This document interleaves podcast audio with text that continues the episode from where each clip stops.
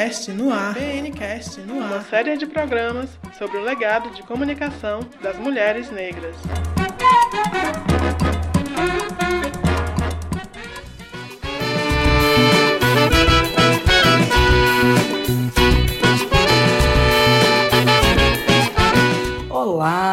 Gente querida do meu Brasil. Bem-vindas e bem-vindos. Eu sou Nayara Leite. E eu sou Gabi Porfírio. E estaremos aqui com vocês no BNcast, uma série de oito programas, no qual entrevistamos mulheres negras referência nos movimentos feministas e negros no que tange a comunicação. Pois é, Gabi. Escutaremos trajetórias de mulheres que movem estruturas com suas falas, escritas e escrevivências, pavimentando caminhos e mostrando que nossos passos vêm de longe. Essa série foi produzida pelas blogueiras negras em parceria com os coletivos Rádio Comunitária Aconchego e Cabelaço de Pernambuco. Para escutar este e os outros programas, você pode acessar blogueirasnegras.org. Para nós, foi um prazer imenso, gente a produção desta série e esperamos que vocês também desfrutem. Um bom programa. Na negação do que eu sou, reconstruir. Negra e ação, hoje eu sou, me construir. Na negação do que eu sou, reconstruir. Negra e ação, hoje eu sou. Olhei pro jornal, olhei pra revista.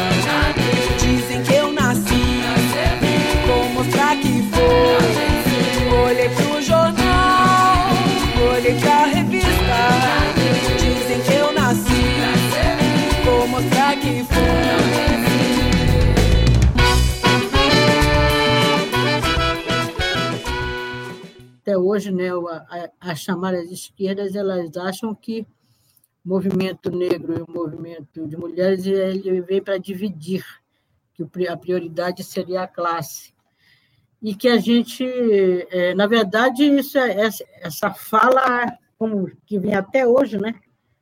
Ela não leva em consideração que as pessoas são feitas, são pessoas, nós somos pessoas, né? Então, acho que foi importante a gente lutar contra contra isso da esquerda, né? Nós não deixamos eles, eles já aparelharem a gente. A gente aqui, a gente ficou mesmo independente, ou seja, não é nosso método não é de partido, não é de religião, não é de sindicato, é afro, metodologia afro. Então, a gente criou o SEDEMPA, né? A partir de 1980, a gente, a gente se fundou e até hoje a gente luta contra o racismo.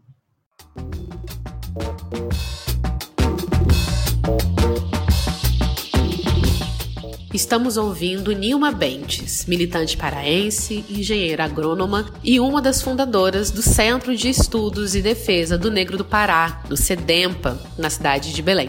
Seja muito bem-vinda, Nilma. É um prazer recebê-la no BNCast e nós gostaríamos de começar essa conversa conhecendo um pouco mais da sua história. Bem, quando eu fiquei grandinha, eu soube que nasci, que a gente, não, a gente nasce, mas não presencia o nosso nascimento. Dizem para a gente que a gente nasceu, né? Disseram que eu nasci no, no subúrbio, no bairro da Pedreira, em Belém, na sede de um clube. Por sinal que o nome do clube era Santa Cruz. E eu tenho certeza que era por homenagem a este Santa Cruz daí. Que a minha família, ela morava na sede do Santa Cruz, que meu pai foi um dos fundadores do clube, né? Então a gente morava lá e eu nasci lá na sede do Santa Cruz. Aliás, eu torço pelo Santinho aí, porque por causa disso. A infância foi qualquer, qualquer criança de família que nasce na pobreza, né? Aliás, eu prefiro falar em pobreza do que em pobre, porque a pessoa pode entrar e sair da pobreza, né? É uma condição criada pelo sistema de injustiças sociais. Então, quando eu criança, eu fiz o que a maioria das crianças faziam na família, ajudava, ajudava a mãe, né? Ajudava a lavar roupa, vender cuscuz, tapioca, tacacá, fazia mandados. Comecei a estudar muito tarde. Com oito anos, eu comecei a frequentar a escola. Bem, minha vida é essa. Fui para a escola E é, realmente, logo na minha adolescência, eu pratiquei muitas modalidades de esporte. Praticamente tudo que tinha, eu, eu fui atleta.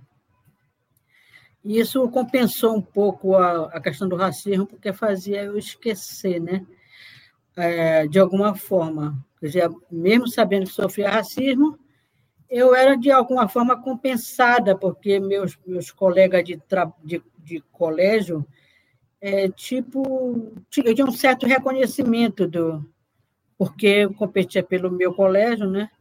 E eu não era uma pessoa espetacular de jogar, né?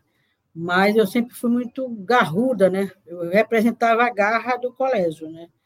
Então, mesmo que eu não jogasse lá essas coisas, eu representava o que eles queriam que eu representasse. E eu, eu gostei, foi uma fase boa da minha vida. Mas você sabe que à medida que a consciência sobre o racismo, da gravidade do racismo aumenta, mais dores são, são acrescidas, né? A menos que a gente consiga transformar essas feridas que a gente tem sempre, né? Que a gente é marcado desde a escola, a gente vai transformando ela, como eu, como eu chamo, queloides, né? Queloides na alma.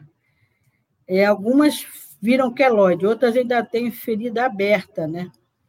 Imagino que toda pessoa negra no Brasil enfrenta, a seu modo, o racismo. Eu, é isso, eu fui uma criança, nasci desse jeito e fui, e fui indo do, do jeito que dá para enfrentar o racismo que a gente nasce. Eu mesmo costumo dizer, às vezes, que toda pessoa negra é um ativista em potencial, mesmo que ele não vá, não vá ser ativado como como, como ativista, né? Ele vai ser, ele é um ativista potencial, porque o racismo não, dê, não dá trégua para a gente. Verdade, Nilma. O racismo não nos deixa escolha. Temos sempre que lutar. E você é uma pessoa que está na luta há muitos anos. Mas em que contexto se inicia a sua militância? Como eu estava dizendo, a questão do racismo eu tive ideia desde, desde criança, né? Até porque a, a minha avó, mãe do meu pai, ela era, ela era racista. A minha família mais parte mais negra era da minha mãe. Então, na verdade, eu vim, vim fazendo, vim vivendo, né? Aguentei até quando eu pude, né? Aí tem aquele momento que a gente chama, não sei se vocês passam por esse pedaço, mas para nós naquela época a gente aguenta, aguenta, mas tem um pedaço que a gente espoca, né? explode, ou implode ou explode. Eu costumo até achar que é meio uma questão dialética, né? A questão da quantidade vai se acumulando de tal maneira que daí a quantidade vira em qualidade, ou seja, a qualidade de agir. A indignação era, a indignação era normal, mas a gente sempre engolia calado, né? E aí chegou um momento em que não, eu me lembro que nesse começo da, da, da minha militância, meu ativismo, eu, eu li uma, eu acho que era um, talvez um livro que dizia mais ou menos assim, olha, olha ninguém, ninguém sabe o que, o, que Jesus fez depois que ele levou a, a segunda, ele deu, deu, deu a primeira face, depois deu a segunda face, mas a, a Bíblia, ninguém conta o que aconteceu depois da, da segunda bofetada, né? Então, a gente pode imaginar que ele pode até ter dado um soco, na... pode ter dado um soco na pessoa. Você dá a face, depois dá outra face, né? Ou seja, na verdade, nós somos ensinados a, a ficar quieta, a aguentar calada, calados a, a tudo que tudo que o, que o racista faz, né? e desde criança. A gente não, não tem explicação por que, que a, gente, a gente é tratada de uma forma é, horrível, né? humilham, apelidam. Então, quando eu quando eu implodi, foi até um risco para mim, porque eu já implodi, já, já era agrônoma, né? Quando eu implodi mesmo, né? É, eu quase perco o emprego, porque eu, quando eu larguei de alisar o cabelo e deixei ver a força dele, assim, com tudo, né? Ninguém entendia no meu trabalho como é que eu tinha me transformado tão rapidamente. Aí, como eu, como eu perdi uma irmã, que ela era mais ou menos o guia da casa, guia da casa, quando, eu, quando ela faleceu, ela faleceu com 39 anos, eu fiquei muito revoltada, muito, muito, muito.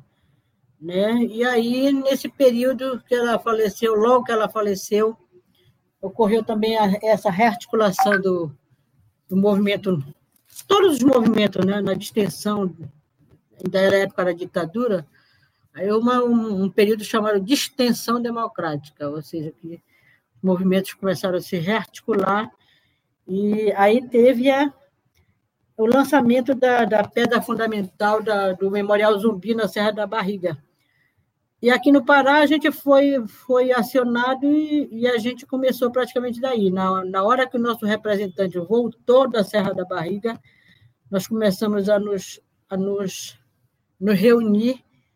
Isso aconteceu em 1980, é longe, está longe, são 40 anos de, de tarefas e tarefas nessa questão. E, e claro, quando a gente, quando a gente resolveu fundar, a gente foi criticado, como até hoje, né, as chamadas esquerdas, elas acham que o movimento negro e o movimento de mulheres ele veio para dividir, que a prioridade seria a classe.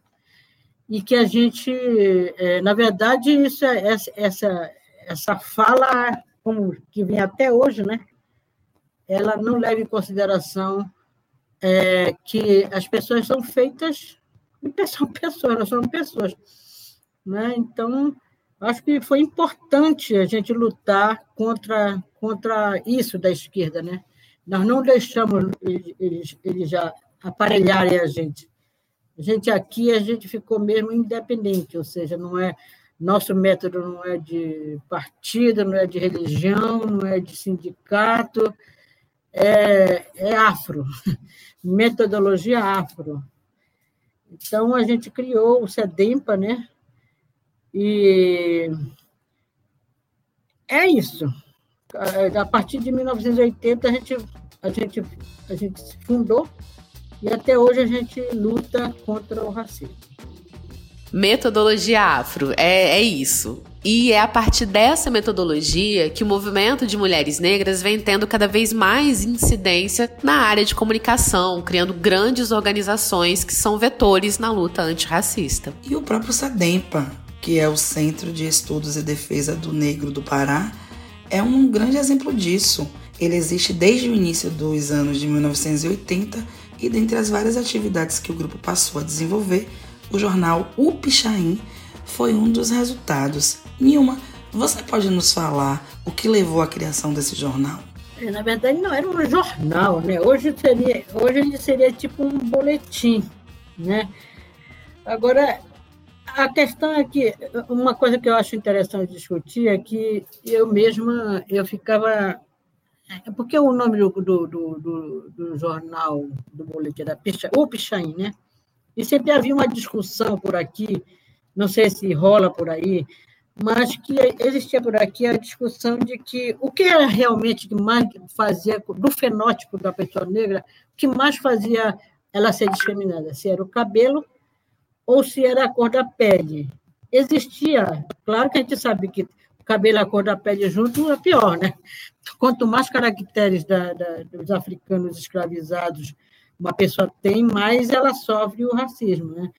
Então, existia essa, essa dificuldade um pouco de dizer. A gente escolheu o nome do jornal, o Pichain, porque nós tínhamos, de fato, pessoas dentro do, da organização que, cuja que a ideia de, que era mais marcante o Pichain, ele identificava mais. Né?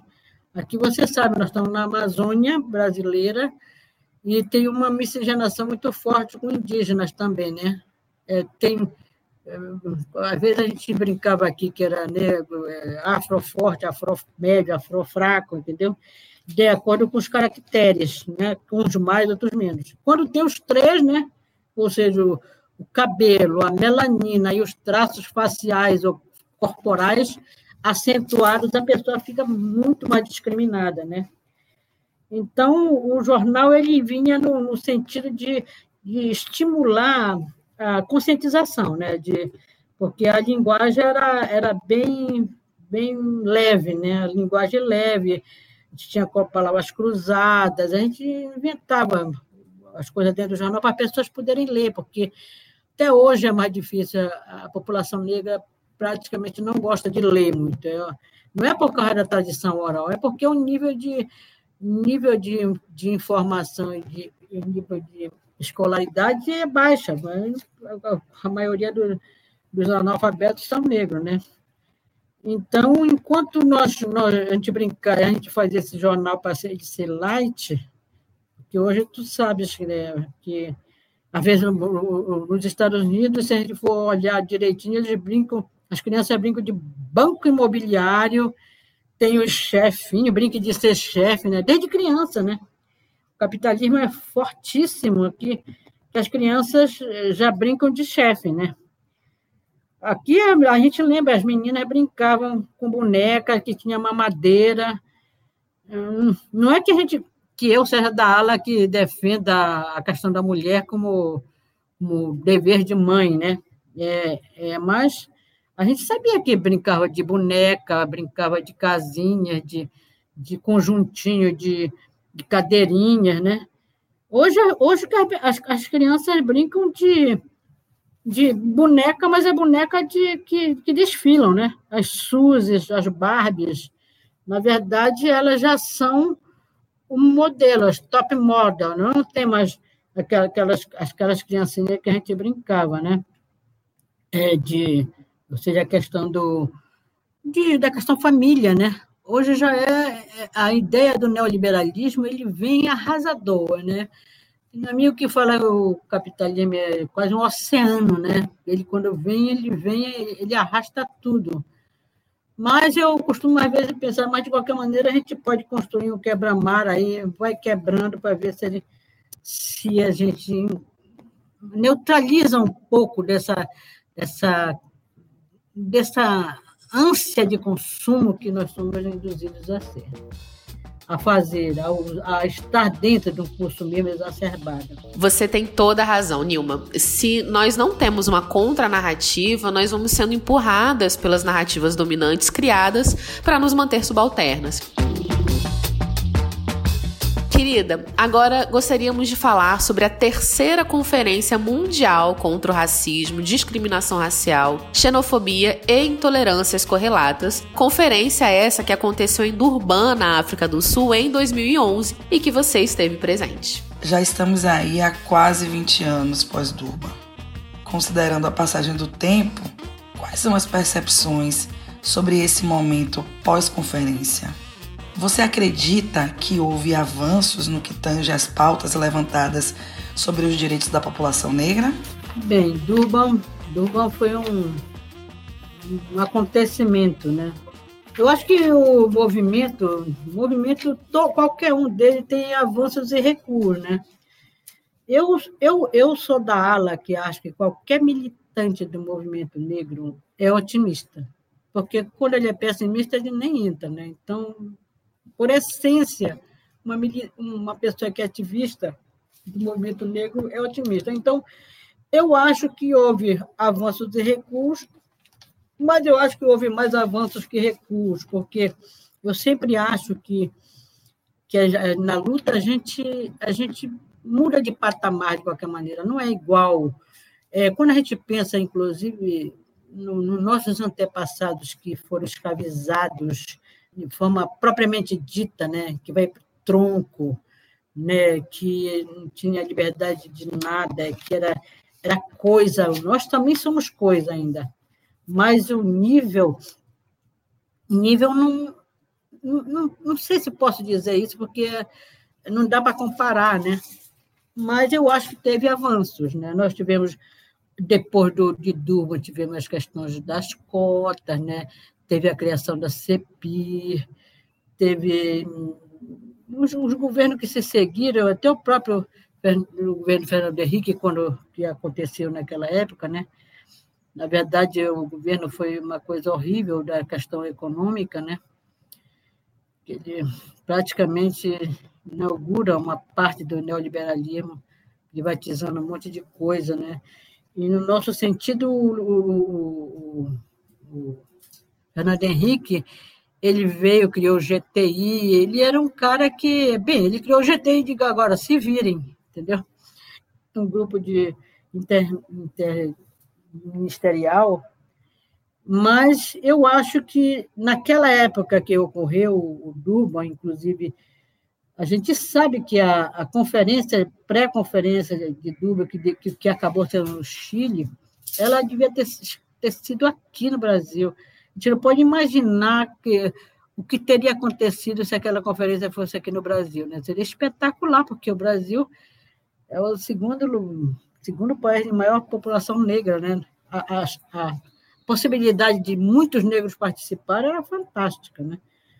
Mas, infelizmente, o neoliberalismo, a social-democracia do governo Fernando Henrique acabou com a acabou com a nossa graça, digamos. Nós tínhamos tudo para sediar e não sediamos. Sedempo a gente, a gente acha, eu acho que a maioria de nós acha, nós fomos, inclusive, em quatro, quatro pessoas do Sedempo foram a Durban, o que era uma, uma, coisa fantástica, né? porque às vezes ia uma pessoa e, e lá a gente, a gente foi em quatro pessoas, cada uma por um, por um rumo, digamos apoiada por um, por um segmento. Né? Eu, eu fui, fui apoiada pela a MNB. Né? A Zélia foi pelo, pela, por vínculos com a CONEM, é, o Hamilton foi com uma ligação do governo do Estado, e a Elza foi por um, por um caminho que era uma, um apoio de um projeto que a gente tinha aqui um projeto de educação. Então, foi um negócio muito interessante. Né? Mas teve, por exemplo, só as cotas, a lei do 10639, as cotas, as cotas, inclusive, para concurso público, às vezes eu acho a cota para concurso público muito mais importante até que a da universidade, embora que para tu concorrer no serviço público, geralmente tu tenha que ter curso superior. Mas só esses dois aspectos, esses três aspectos, é, eu acho que não dá para a gente dizer que, não, que, que, teve tantos recursos que não, que não beneficiou. Eu acho que houve mais avanço do que recuo na questão do, de Durban. Né? Eu tive uma experiência interessantíssima lá, que eu, fantástico, que eu, eu nunca, eu, é impossível, até morrer eu não vou esquecer, porque porque eu tive a oportunidade de encontrar com uma moça que nem era do movimento negro, não era, nem era negra, mas eu tive muita sorte lá, porque eu, essa moça me ofereceu uma. perguntou se eu queria pegar a bandeira do Brasil. Eu peguei a bandeira do Brasil que ela tinha levado, e foi muito interessante, porque ninguém levou. Sabes que a esquerda não gosta muito de, de fazer essa, essas ondas, mas eu acabei entrando numa na marcha da a marcha da, da, da conferência paralela assim de uma forma muito muito involuntária né? De, de repente eu me vi dentro da marcha num pelotão que era um verdadeiro pelotão assim marchando mesmo dos Estados Unidos os negros dos Estados Unidos aqueles homens enormes parece aqueles que jogam basquete aquelas mulheres enormes e eu estava sumida lá dentro e eles começaram a me dar força, né? E eu, no meio do caminho, é, eu, eu, eu achei que devia comprar, comprei uma vassoura, daquela bem, bem comum, parece que chama vassoura de bruxa. Comprei a vassoura, pendurei a, a bandeira na, no pau da vassoura, né? E enlouqueci. Eu enlouqueci. Na marcha, foi uma coisa fantástica, porque foi, eu acho que é a primeira vez e a única até agora em que eu estive totalmente lá, naquele momento. Eu estava com problema de joelho, mas eu, como eu digo, eu digo para mim mesmo, eu veio a Vilma da Portela. Eu passava de uma ponta para outra na avenida, assim, uma louca, eu enlouqueci realmente vários africanos queriam tirar foto comigo por causa da minha doidice. Mas foi fantástico, foi uma marcha inesquecível. Né?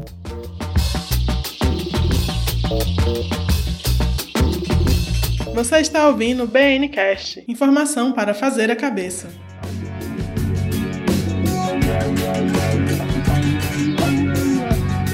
Estamos apresentando uma série de oito programas sobre o legado de comunicação das mulheres negras. Para ouvir os demais episódios, acesse blogueirasnegras.org. Continue ouvindo o BNcast.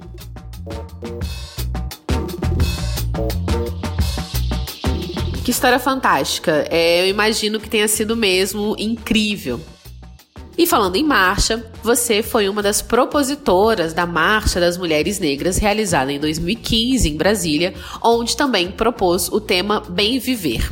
Essa marcha juntou mais de 50 mil mulheres e ainda assim não tivemos uma cobertura massiva da mídia. O que garantiu a propagação da marcha foi a comunicação das mulheres negras.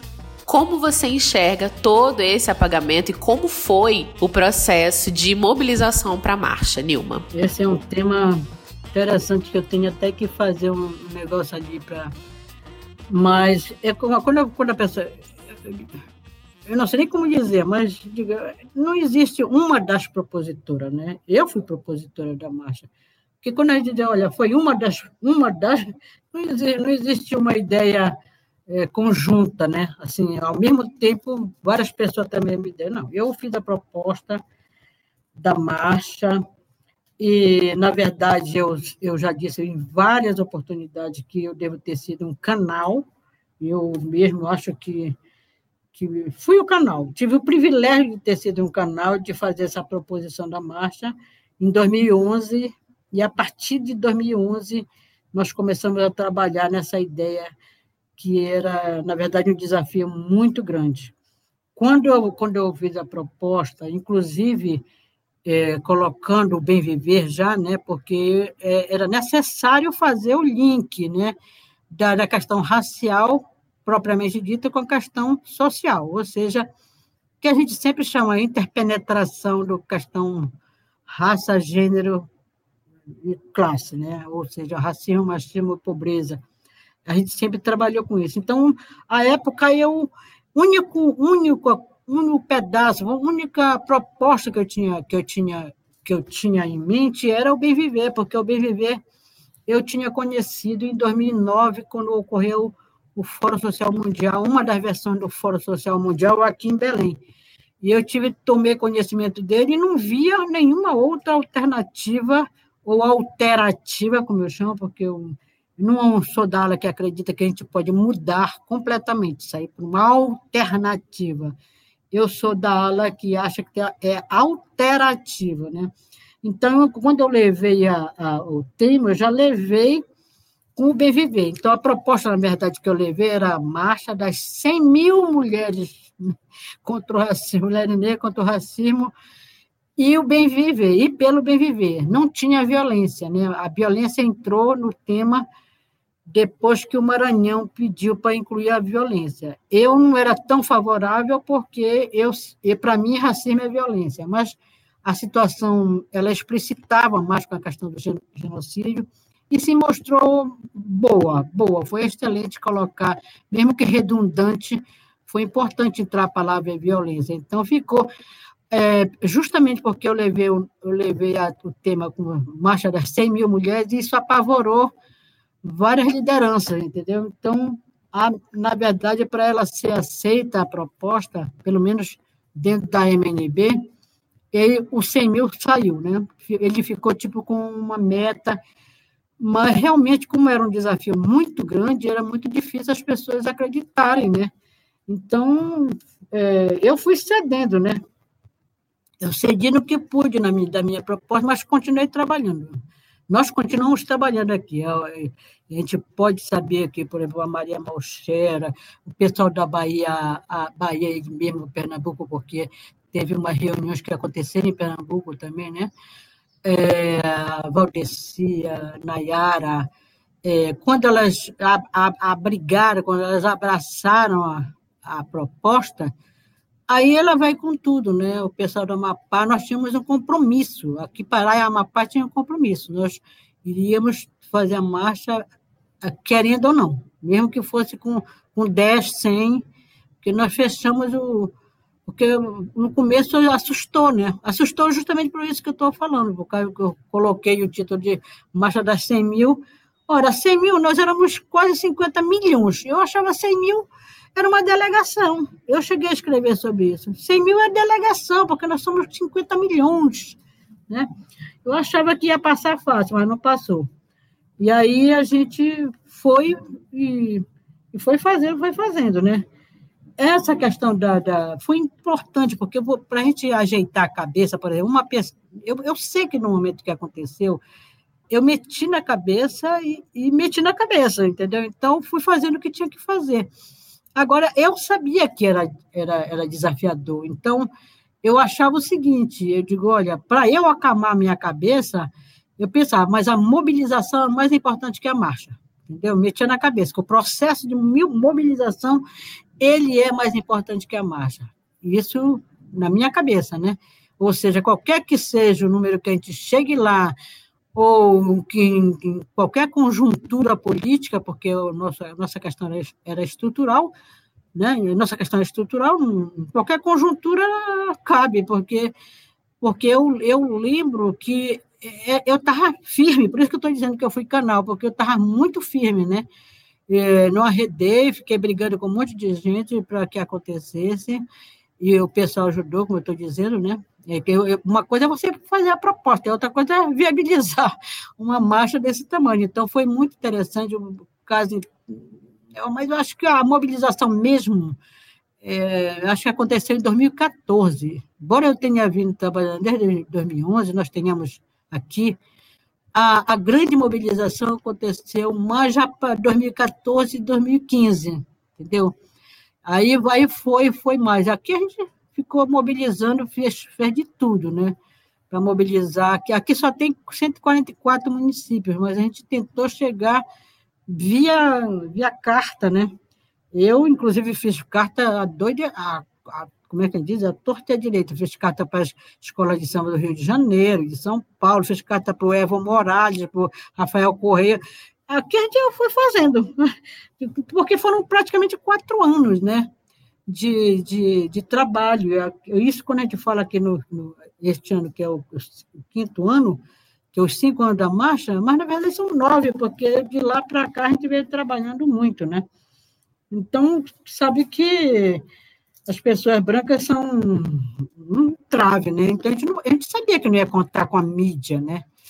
Mas não pensava que iam apagar tanto, né? Mas o processo de mobilização foi fantástico né? os, os estados que abraçaram, eu acho que eu sempre acho como uma demanda reprimida, como a, economia diz, foi uma demanda reprimida, e quando tocou, realmente na véspera da marcha, era incrível, era uma emoção impressionante, não sei se vocês estiveram lá, mas só o pessoal andando, pessoas não eram nem de organização, muitas, muitas pessoas avulsas, entre aspas, né? foram para a marcha porque ouviram esse chamado, foi muito importante, né? Foi muito importante. Eu continuo dizendo que eu fui privilegiada de ter sido esse canal para essa questão das mulheres daquela marcha de 2015. Sem dúvidas, a Marcha das Mulheres Negras foi um dos momentos mais marcantes da nossa organização política. E nós agradecemos pela sua força, que possibilitou tamanho feito. Nilma, Estamos chegando ao final do nosso programa e já que estamos falando de legado, você poderia deixar uma mensagem para a nossa geração e para jovens negras e negros que estão aí se organizando na luta antirracista através da comunicação? Eu acho que o, que o, meio de comunicação hoje são tão diversos, né? A gente, eu acho que é até difícil avaliar, não sei como é que vocês fazem para aquilatar essas coisas, porque porque as redes sociais, é, esse conjunto, né, é impossível de, de avaliar tudo, né?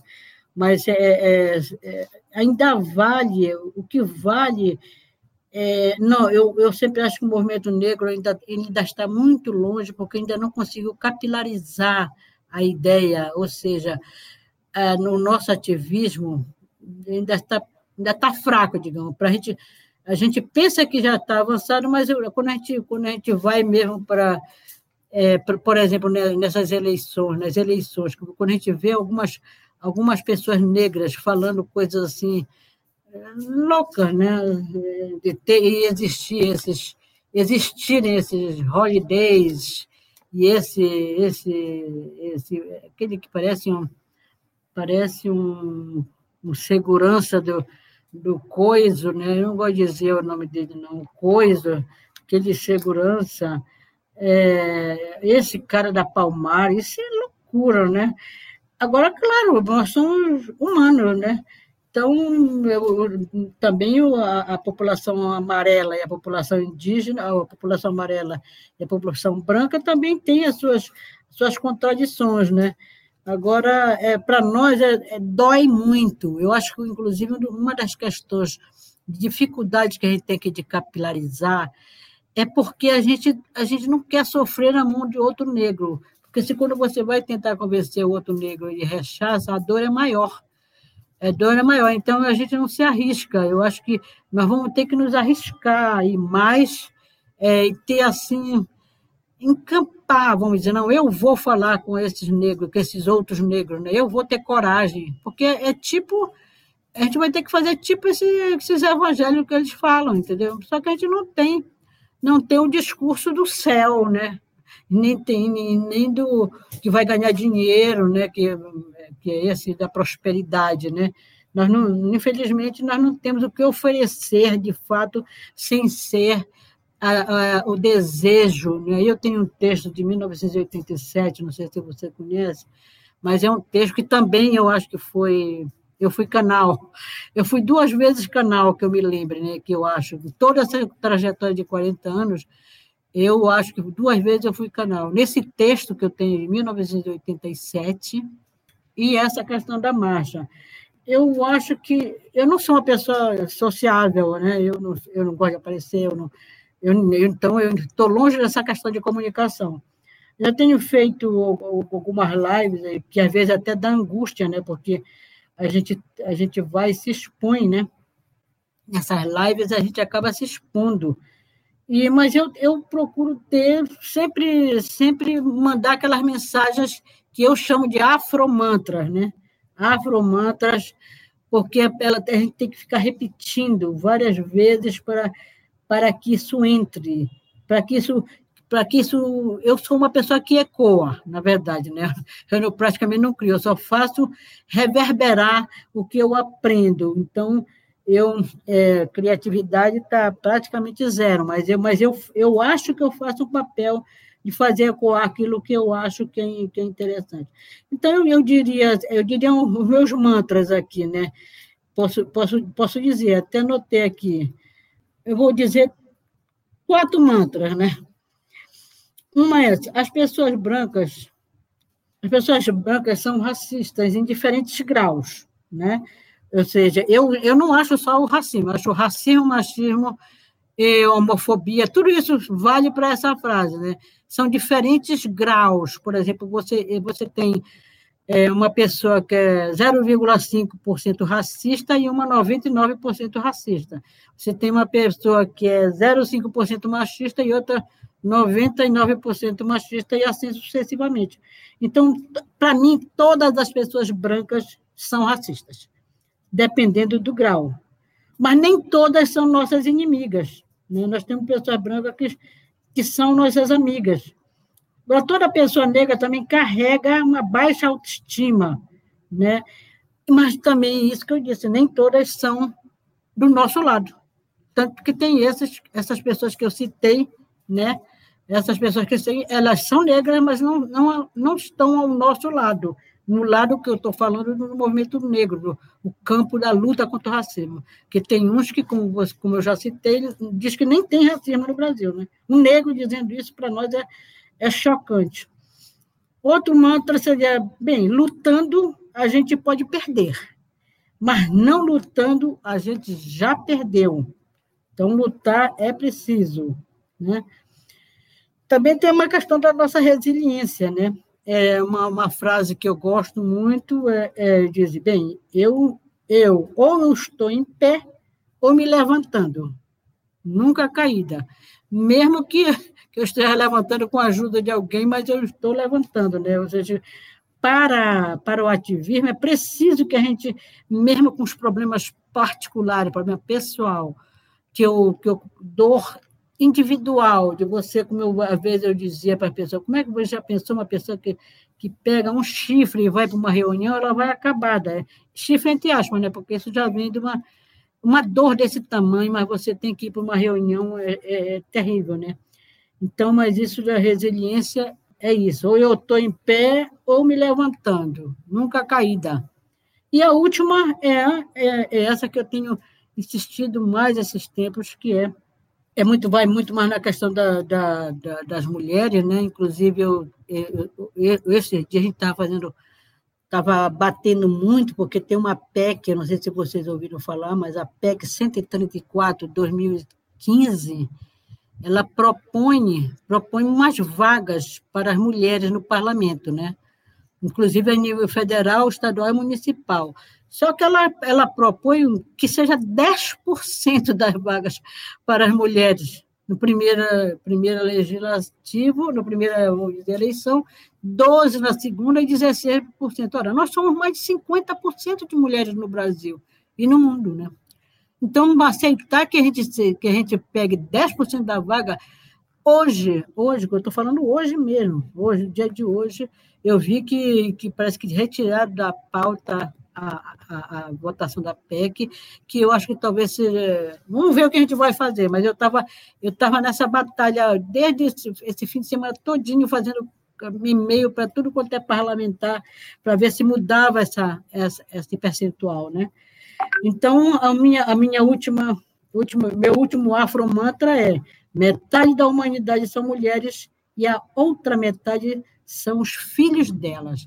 Eu acho essa frase, que não é minha, mas eu reverbero, eu acho importantíssimo para as mulheres terem noção, a maioria das mulheres ter noção da importância do que é ser mulher, não só no Brasil, mas no mundo. Né? Metade da humanidade são mulheres e a outra metade são os filhos delas. Maravilha, Nilma. Adorei os afromantas. E com certeza é super importante reverberar, porque assim uh, nós vamos atingindo mais e mais pessoas. O BNCast é um programa que fala sobre o legado das mulheres na comunicação. E no episódio de hoje, conversamos com Nilma Bentes, ativista propositora da Marcha das Mulheres Negras, realizada em 2015 em Brasília, um marco histórico na trajetória dos movimentos de mulheres negras de todo o Brasil. Muito obrigada, Nilma, por essa troca e por nos permitir conhecer a sua trajetória que vem movendo as estruturas da sociedade com uma comunicação preta e uma vida dedicada na luta antirracista. Isso mesmo. A equipe do BNCast agradece a Nilma Bentes. Foi um prazer tê-la conosco. E agradecemos também a você que está nos ouvindo pela companhia.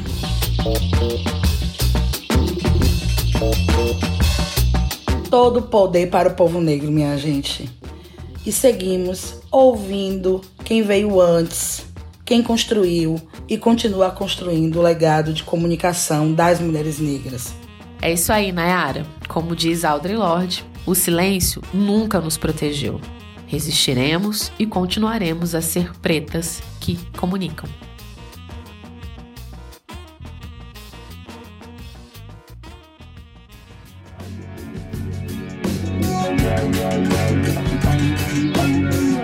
BNcast é uma série das blogueiras negras produzida em conjunto com os coletivos Cabelaço de Pernambuco e Rádio Comunitária Aconchego.